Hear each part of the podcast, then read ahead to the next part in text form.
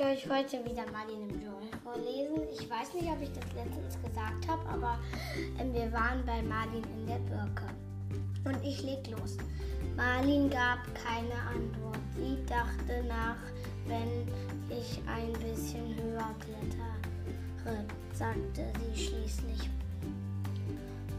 Dann krieg ich mehr Schwung, dann schaffe ich es vielleicht bis zur Birke. Ich finde, du bleibst lieber bei mir, sagte Pelle. Da unten tappten die vier Löwen herum und schauten manchmal zu ihnen herauf. Vielleicht sind es ja gar nicht so gefährlich, gefährlich, sagte Marlin. Aber jetzt sind sie hungrig. Ich auch, sagte. Marlin packte das Tau und kletterte höher in die Eiche. Vorsichtig hoppte sie auf einem Ast entlang.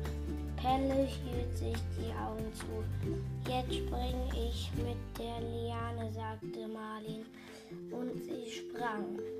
Es krachte, als sie durch die Äste der Eiche stürzte. Dann flog sie in hohem Bogen über die Köpfe der Löwen hinweg. Hinweg? Hinweg. Und wieder in die Birke mit einem neuen Krachen und Knacken verschwand sie. Hurra, rief Pelle, jetzt kannst du zum nächsten Baum weiterspringen. Plötzlich prasselte es in der Birke. Martin schrie auf. Dann fiel sie von einem Ast zum anderen. Marlin rief Pelle. In dem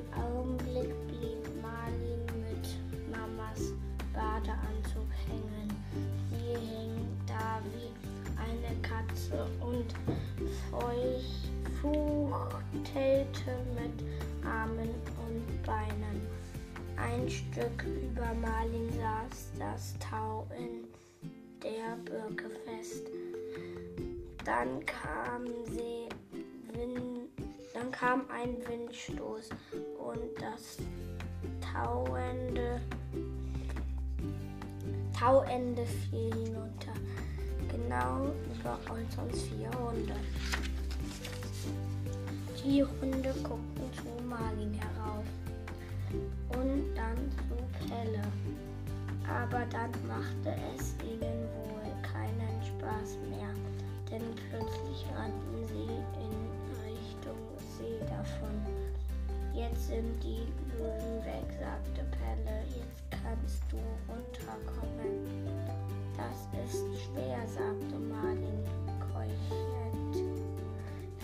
Wieso, sagte, fragte Pelle. Guck mal, wie leicht ich runterklettern kann. Ja, du sitzt ja auch nicht fest, sagte Marlin. Aber ich. So, das war's mit Marlin ähm, in der Birke.